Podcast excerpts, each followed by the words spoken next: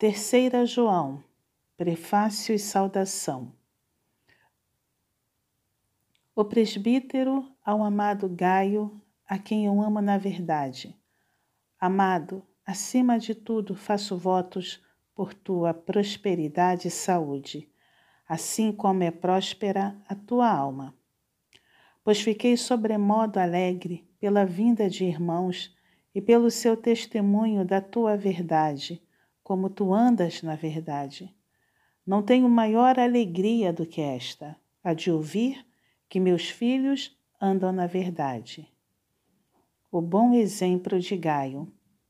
Amado, procedes fielmente naquilo que praticas para com os irmãos, e isto fazes mesmo quando são estrangeiros, os quais, perante a Igreja, deram testemunho do teu amor Bem farás encaminhando-os em sua jornada por modo digno de Deus.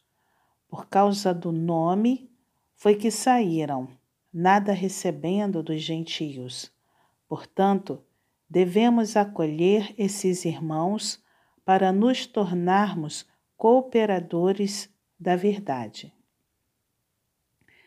Diótrefes, o ambicioso, Demétrio, fiel cristão. Escrevi alguma coisa à igreja, mas Diótrefes, que gosta de exercer a primazia entre eles, não nos dá acolhida.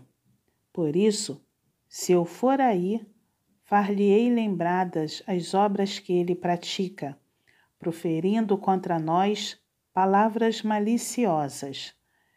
E não satisfeito com estas coisas, nem ele mesmo acolhe os irmãos, como impede os que querem recebê-los e os expulsa da igreja. Amado, não imites o que é mal, senão o que é bom. Aquele que pratica o bem procede de Deus. Aquele que pratica o mal jamais viu a Deus. Quanto a Demétrio, todos lhe dão testemunho, até a própria verdade.